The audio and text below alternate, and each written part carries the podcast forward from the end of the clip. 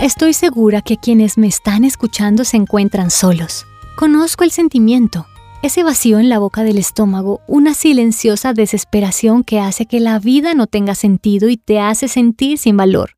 Este es un mensaje por The Christian Working Woman en español y esta semana me gustaría charlar contigo acerca de la soledad, que parece ser más difícil durante las vacaciones. Estudiemos lo que nos enseña la palabra de Dios para así manejar mejor la soledad.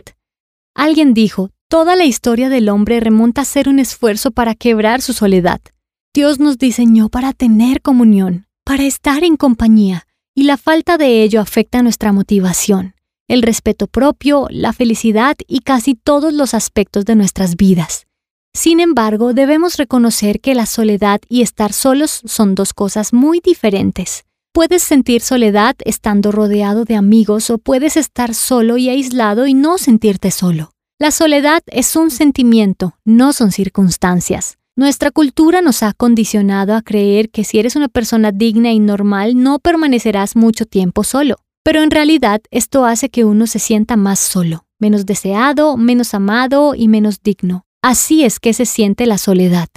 Una joven a sus 20 años me expresó lo que consideró que la sociedad piensa de la soledad.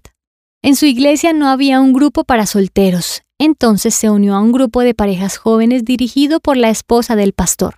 Hubo un domingo que faltó y a su regreso la maestra le dijo, Qué bueno que estés aquí, hiciste falta. Tuvimos una discusión acerca de la soledad y como tú eres soltera, sabíamos que podías aportar mucho al tema de hoy. Las personas asumen automáticamente que porque estás soltero también sientes soledad.